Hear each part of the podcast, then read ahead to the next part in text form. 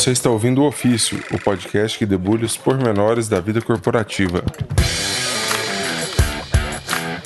Fala galera, aqui é Túlio Ked e eu sou resolvedor de conflitos de overbooking. Aqui é Pablo Funchal, analista sênior de reembolso de viagens a trabalho. Eu sou Vinícius Macarrão, sommelier de plataformas de reserva online.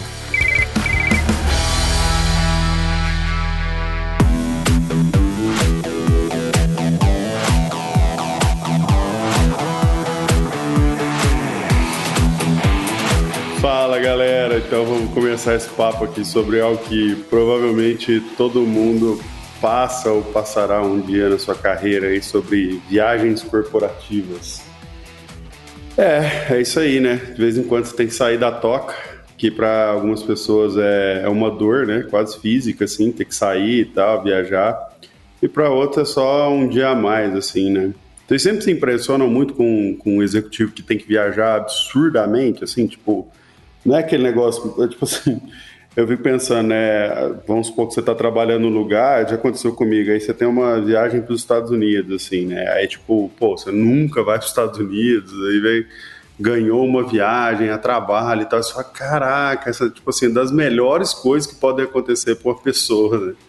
Aí você pega esses executivos, assim, o cara, tipo, sei lá, vice-presidente multinacional gigantesca, o cara não sai do avião por nada, né? Tipo, cara, tipo assim, tem que uma hora tá no Chile, a outra hora tá é, na Nicarágua, outra hora o cara tá, sei lá, na Nigéria.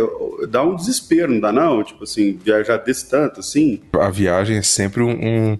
Viagem a trabalho é sempre um mito, depende do estágio que a pessoa tá na, na carreira, né?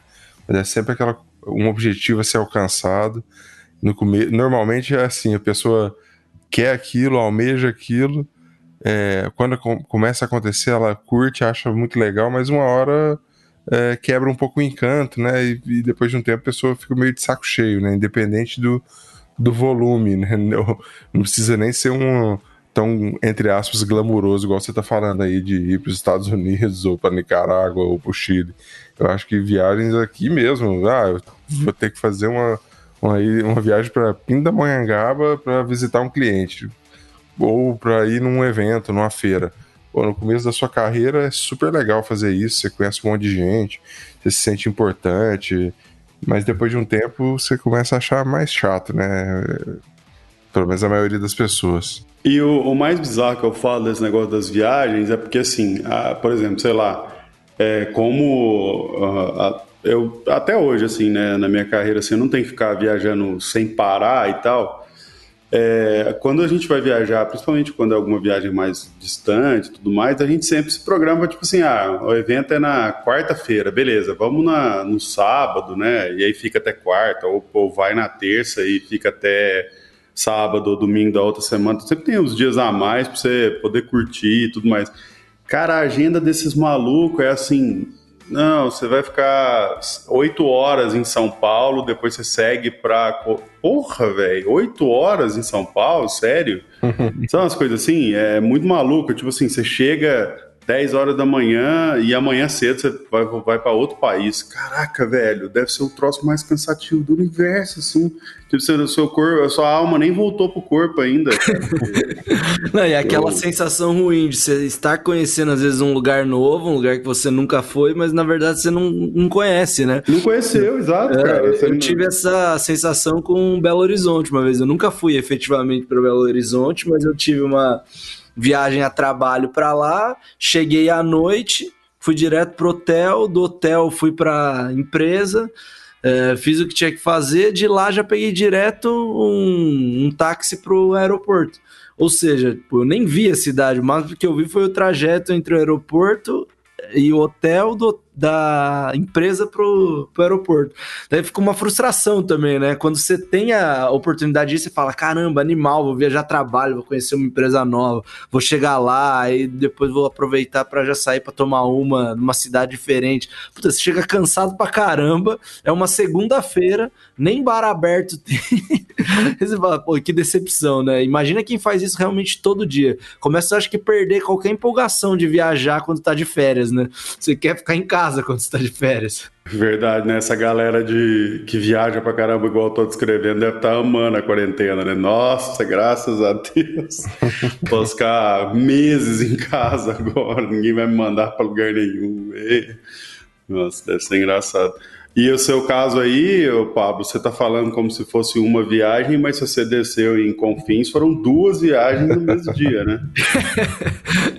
é, pelo menos isso eu aprendi. Cara, e além de tudo, essa viagem do aeroporto até a cidade, ela é mais longa do que qualquer voo. Você pode ter vindo, sei lá, cara, da França, chegou em Belo Horizonte, ah, essa viagem é mais longa do que da França. Pô, é muito chato, cara. Nossa senhora.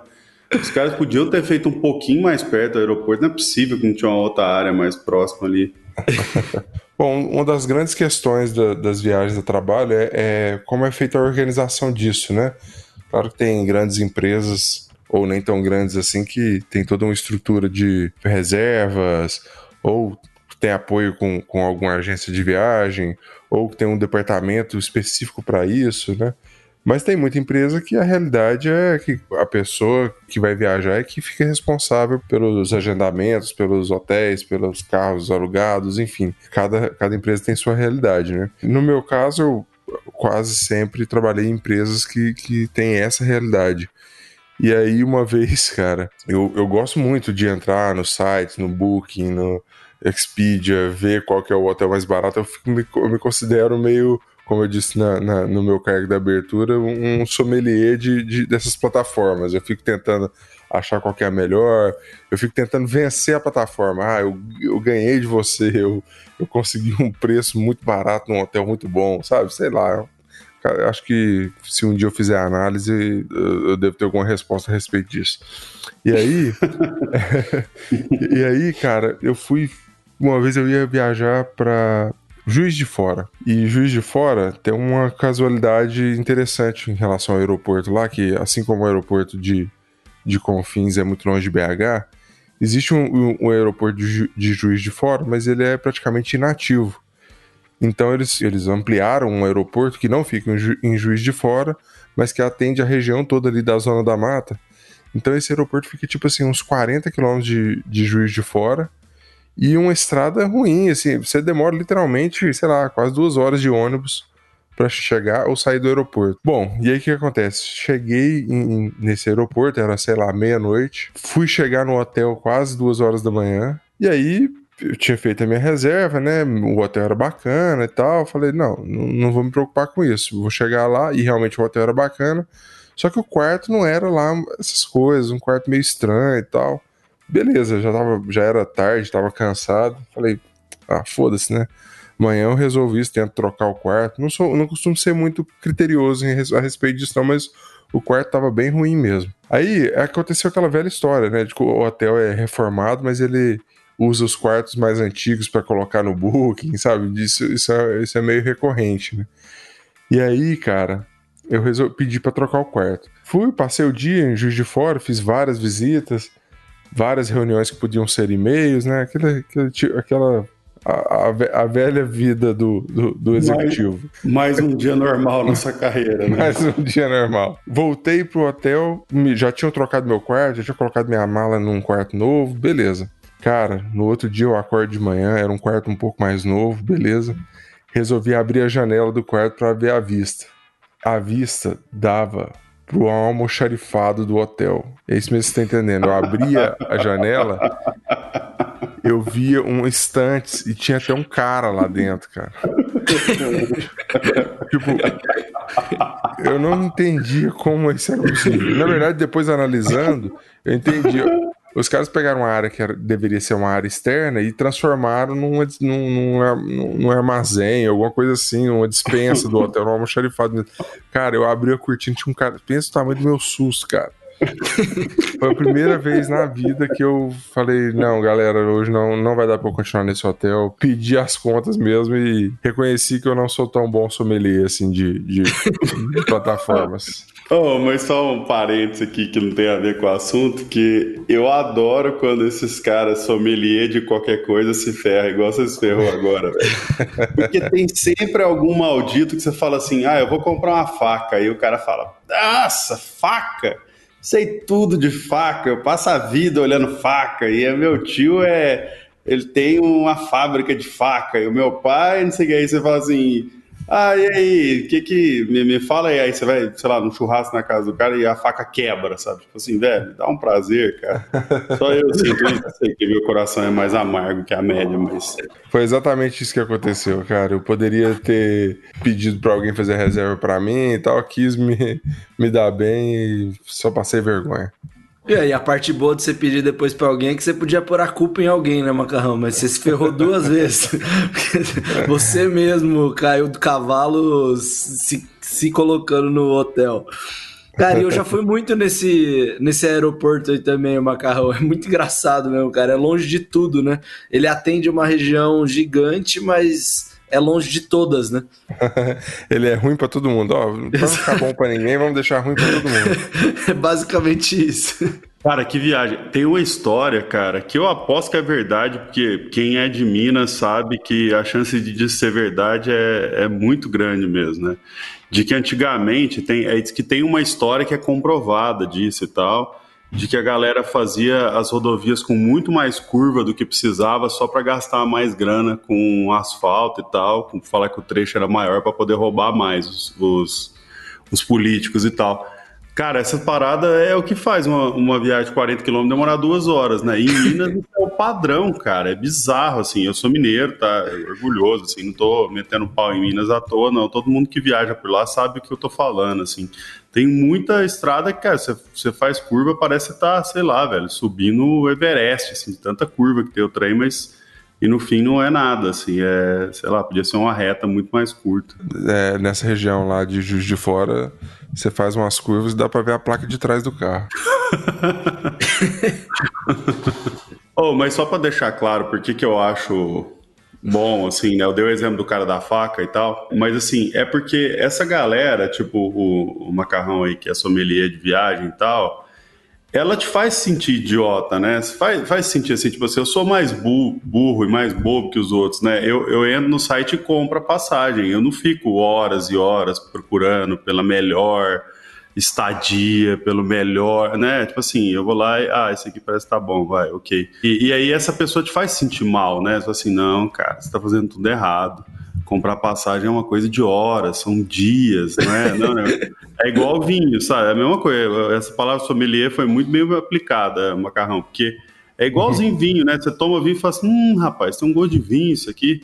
Não, e tem, isso aqui tem um aroma de framboesa, um negócio mais amadeirado. É, tá bom, beleza, não, né? É a mesma sensação que eu tenho, cara. Por isso que eu fico torcendo pra galera se ferrar. tá vendo, Túlio? Quando eu falei do processo de, de, fazer café, você me criticou, né? Agora você tá criticando a galera que toma vinho, velho. Você tá com. Você tá com gosto muito pouco apurado, velho. Você não tá reconhecendo a, os prazeres da vida da forma correta. Cara, eu sou sommelier de poucas coisas na minha vida. Eu sou sommelier de hambúrguer. Se você quiser comer um hambúrguer bom, eu, eu sou capaz de te indicar e parmejana, essas duas coisas. Como gordo, eu, eu, sou bom nessas duas coisas aí, cara. Agora o resto. E, mas assim, ó, então, e aí, como um sommelier, eu nunca fico falando assim. Então, porque eu já visitei mais de 200 casas de hambúrguer e você tem que ver algumas características do que faz um hambúrguer. Alguém chega para mim, por vezes acontece assim, tu olha aí, o que, que, tem de hambúrguer bom aí? Ah, cara, eu gosto de tal e tal. Só, acabou, entendeu? tipo assim, tem jeito de ser mais simples, entendeu? Tipo assim, porque chega pra um cara de vinho e fala, que vinho que é bom? Pergunta. Comete esse erro pra você ver. Horas você vai ouvir isso? Não, mas espera aí, depende da região, depende do terroir, depende do... Aham, não, não. É, é, assim, o que é um vinho bom para você? Exato, cara. Já começa com a pergunta que você já quer matar o cara, de cara. já fala, porra, tá bom, tchau. Ah, é. Oh, mas, Macarrão, eu fiquei curioso agora, cara, nessa parte da, de você sendo um sommelier, gastando todo esse tempo para selecionar o hotel que vai ficar e tudo mais. E, e, eu achei muito nobre, né? Porque você tem todo um intuito também de economia, né? De, de custo-benefício. É, quando você faz esse planejamento, a agência de viagens aí, Macarrão, para trabalho, ela envolve também o que fazer na cidade. Então, assim, ah, vamos ficar nesse hotel porque no momento que não estivermos trabalhando, dá para aproveitar e visitar esse ponto turístico. Eu consigo à noite fazer isso. Então, você cria todo o plano. Três dias, o que fazer? Dá para escrever um blog. O que fazer viajando a trabalho para Juiz de Fora. Exatamente, lista, lista no Foursquare de, de lugares, melhores lugares e, e, e vamos embora. E como testemunha disso que o Macarrão tá falando, ele faz bem isso mesmo. Já viajei com ele aí, o cara manja dos Paranauê mesmo. Dá para seguir. de vez em quando dá errado, mas tudo bem.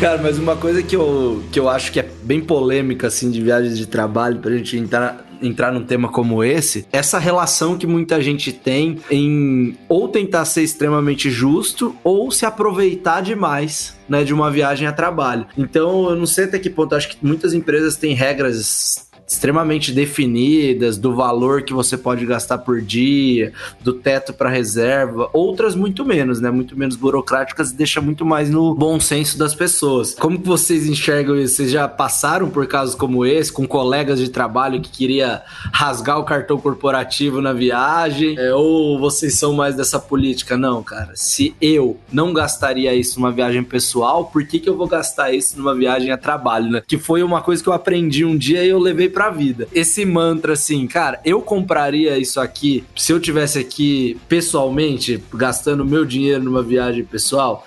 Sim ou não? Se a resposta for não, eu falar, ah, não vou comprar isso então para reembolsar no trabalho. Né? Acho que ficou fácil de definir a partir de então. Cara, tem um no, no Google, eles usavam uma plataforma, é um serviço que dá para você contratar e tal. A gente já chegou até a olhar até para Dunder Mifflin e tal, mas é, é caro assim, é um negócio que você tem que ter uma empresa bem grande para fazer sentido que faz o seguinte, ela, ela automaticamente cria os limites de gasto para viagens, né? É, esse processo ele não é perfeito, tem, tem um monte de problemas, então às vezes uma viagem que normalmente custa muito mais caro, o limite lá é baixo, e toda vez que você vai comprar voo para aquele lugar especificamente, ele dá problema assim tal. Mas aí o sistema é bem inteligente no seguinte sentido, assim, você tem um, um, limite e tudo que você não gastar do limite, então vamos colocar aqui que o voo, o limite é mil reais. Se você gastar 800 reais, ele pega e transforma esses 200 reais da diferença do que, você gastou para o limite em metade de pontos. Assim. Então você ganha 100 pontos é, para você poder utilizar lá, que aí esses pontos valem o equivalente a seria um real, né? Então, o que, que te permite fazer com isso? Né? Por um lado, você estimula o, o colaborador a economizar, né? pegar passagens mais baratas para gerar esses, esses pontos lá que a gente chamava de trips. E, e depois você podia usar esses trips para fazer diferentes coisas, inclusive, por exemplo, sei lá, vou para o Rio, puta, eu tenho tantos trips agora que eu acumulei de tantas viagens que eu posso ficar, sei lá, no Copacabana Palace, saca? Tipo assim, eu consigo juntar os pontos, eventualmente alguém trocava por uma passagem executiva e tudo mais, se tivesse muitos pontos acumulados, assim. Então é uma plataforma que ajuda muito nisso, sabe, é, Pablo, assim, de não permitir que a galera torre dinheiro à toa e tal, porque toda vez que você estoura o, o limite lá, você tem que pedir autorização do, do seu gestor ou usar seus próprios pontos lá de, de trips, né, para você poder pagar a diferença, senão você não vai ser reembolsado em cima daquele valor, né? Então é uma plataforma bem interessante, assim, bem, bem inteligente. O problema, cara, eu vou contar a história aqui, é, só porque não tem resposta definitiva, mas é para ver como que, assim como qualquer outra meta ou limite que você coloca na empresa, sempre tem é, uma coisa mais complexa para acontecer, né? É, uma época, um, um, grupo de colegas meus estava reclamando lá que é, eles tinham um cap muito baixo para alguma região que eles tinham muito que ir, então, mas que fosse, que era bem fora do, do, do eixo mais normal, né? Sei lá, São Paulo, Rio, São Paulo, BH e tal. Vamos supor que seja São Paulo, Cuiabá, vamos colocar aqui. E aí, e isso acontecia na plataforma mesmo, porque é, como tinha menos voo, aí você tem uma dificuldade maior de calcular qual é o limite do voo, porque pode variar muito a tarifa, não sei o quê, aí o pessoal reclamava, pô, é muito baixo o limite, né? Não dá para comprar, sempre tem que pedir autorização, não sei o que e tal.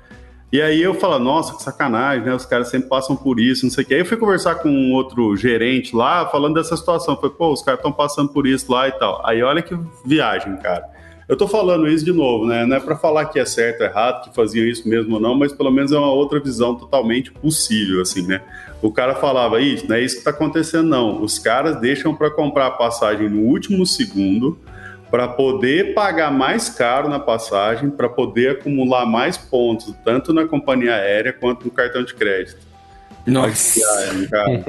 Foda, né, velho? É. Tipo assim, como que qualquer sistema que você cria tem alguém que só vai pensar em burlar a parada, né, cara? É surreal, assim. E ó, e só, pra, só deixa eu fazer esse parênteses, que eu tô falando uma coisa que era do dia a dia lá e tal. É, eu, não, eu não tenho certeza se alguém fazia isso de maldade ou não. Tô te falando que era totalmente possível que tivesse alguém fazendo, né? Mas é só porque essa era a visão de algumas pessoas lá de que isso acontecia. É, eu, eu conheço um. Eu acho que até já comentei essa história aqui em outro, em outro episódio. Eu conheço um cara que ele fazia muito trecho Porto Alegre-Uberlândia. E aí, esse trecho não existe voos diretos, né? Você sempre faz escala em São Paulo. Ele propositalmente escolhia um trecho que ele precisava dormir em São Paulo, porque aí ele, nos pontos lá, ele pontuava como se fossem dois trechos, entendeu? Então ele ganhava é, mais pontos. Na época ele, ele pontuava em dobro nessa situação, entendeu? Então, ou seja, o cara fazia a empresa pagar um hotel para ele, para ele poder dormir em São Paulo, provavelmente comendo lá em São Paulo também, em algum lugar e tendo reembolso de alimentação, só para poder pontuar em dobro. É, cara, sempre tem esse maluco aí fazendo essas loucuras, né, cara? E, e, como é que ficava, como é que vocês passaram por questão de valor de reembolso de despesa, assim, de, de alimentação e tal? Algum rolo, alguma Cara, eu nunca passei problema assim de estourar a verba de a verba de viagem. Isso eu nunca, nunca tive esse problema. Sempre tive preocupação em gastar menos. O que eu já tive foi problema com desorganização, perder cupom e ter que recorrer a isso, abastecer o carro para usar o cupom como se fosse um, um almoço que eu tinha feito, sabe? Eu já fiz esse, esse tipo de loucura é quase quase toda viagem que eu faço é assim. Ah, cara, eu sou a mesma coisa, Macarrão. Se, se depender de guardar os cupomzinhos, eu tô ferrado, velho. Eu nunca tenho nenhum reembolso que eu perco tudo. Mas eu, eu me auto-regro também, me estabeleço limites aí e sempre tá dentro do justo. Eu acho que é uma solução suficiente para esses casos. Mas tem uma parada que eu sinto, até agora na Dunder Mifflin, assim, né? Que quando, quando você viaja muito, você já vai pegando o hábito e tal, você acaba lá levando normal, né? Tipo, ah, tem a grana para gastar, não precisa gastar todo o real, centavo, etc e tal, né? Mas quando você tá no começo dessa vida, né? Alguém fala pra você assim, ah, você tem 45 reais para gastar no almoço. Tipo assim, cara, eu preciso gastar 45 reais no almoço não é? Tipo assim, é uma caça ao tesouro, assim, sabe? Ir atrás do lugar perfeito, onde meu dinheiro vai ser inteiro gasto. Então, é engraçado, assim. É, e o que já rolou comigo numa empresa que eu trabalhava é que estava tendo muito problema de reembolso, etc, para alimentação de motorista. E aí os caras falaram assim, ó, agora a gente não vai mais reembolsar. A gente vai dar um, um vai pagar 30 reais, eu não lembro o valor na época, tô dando um exemplo e aí, vocês que ficam responsáveis pela, pela alimentação. Cara, os caras toda vez almoçavam, era, era passava dos 30 reais. Quando passou a dar o dinheiro pros caras, eles não precisavam apresentar nada. Os caras comiam pão, ovo, sabe? Tipo, poder sobrar a grana. Ah, quando, tipo, como quando você recebe o dinheiro não é reembolso, você faz gastar o mínimo possível, né? Exatamente. Quando é reembolso, você vai até o talo do limite que você possa gastar, cara.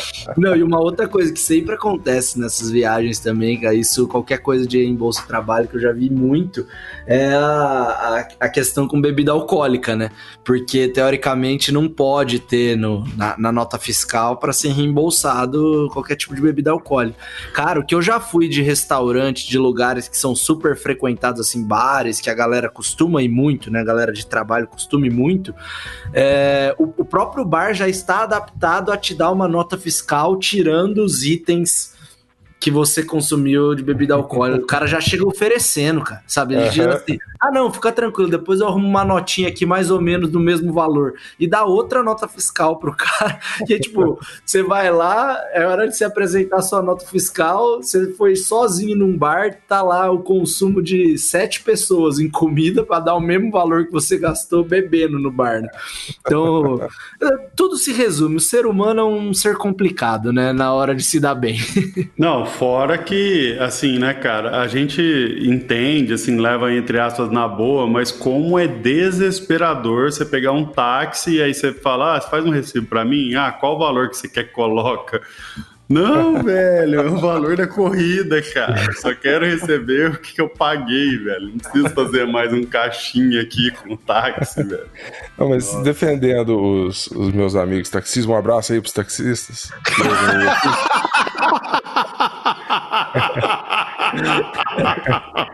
é, pode acontecer também de, tipo, pô, você tem um limite ali e você precisa que, que entendeu? Tipo, não o contrário, que eu, eu quero superfaturar o que, o que, o é, que essa viagem deu. Pode ser que fala, não, só, só tem 30 reais pra reembolsar e o valor deu 50. Não, beleza. É, vai que 30 reais, entendeu? Assim, isso já aconteceu comigo. Ah, sim, sim. Em, em alimentação, já rolou muito ah, a conta veio 90 reais, porque eu bebi cerveja e tudo mais, mas, pô, eu 45 é um valor ok para eu ser reembolsado. Eu peço uma notinha de 45, entendeu? Não, faz Entendi. sentido ajustar para baixo, né? A gente tá sempre pensando no lado ruim do ser humano e o macarrão ah. trazendo a pureza, como sempre. Exatamente. Não, e, e, assim, eu também já pedi, não, não quando. É, assim, é engraçado essas coisas, né? Eu, essa, esses detalhes da vida, assim, me fazem acreditar que lentamente a gente está melhorando, assim, como sociedade e tal. Que eu não ouvi muitas vezes. Na época que eu viajava bastante, nem tinha Uber. Então eu andei muito de táxi, muito mesmo. E aí, assim, era raro de ouvir essa pergunta, mas eventualmente ela aparecia e eventualmente eu tinha que pedir o recibo a mais também, sabe? Eu falava pro cara, pô, em vez de 30 faz 50 porque o, o recibo da ida eu não peguei, igual vocês dois aí falaram, sabe? Então, tipo assim, ah, reembolso um táxi e aí eu pego o dinheiro dos dois e tal. Mas, mas é, é bom, eu fico feliz quando diminui a quantidade de vezes que você ouve isso. Significa que menos gente está tentando dar migué no sistema, né?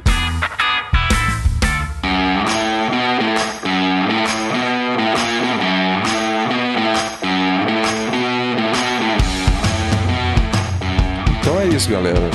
Acho que ficou clara a nossa mensagem aqui, que a melhor alternativa para se dar bem numa viagem é disfarçar um pouco a sua notinha na hora que você pede ela no bar, não colocar só alimentação, que é muito óbvio.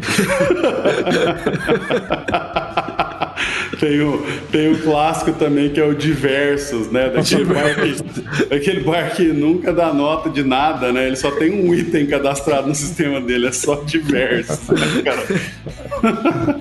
E se você for viajar para Juiz de Fora, não peça dicas de hotel pro macarrão. Ou peça, porque eu já tenho, já sei qual não rola. E a gente descobriu nesse episódio que sommelier é uma palavra totalmente aplicável ao mundo das viagens, né? Que verdade pra gente. Quando acabar, quando acabar o isolamento, o Macarrão vai abrir uma agência de viagens chamada Sommelier de Viagens. Macarrão. Oh. Macarrão Tour. Macatur, velho. Ou, oh, é... eu preciso falar isso agora só porque você abriu brecha. Tem uma agência de turismo em Goiânia que se chama Never Tour. Juro por Deus, cara.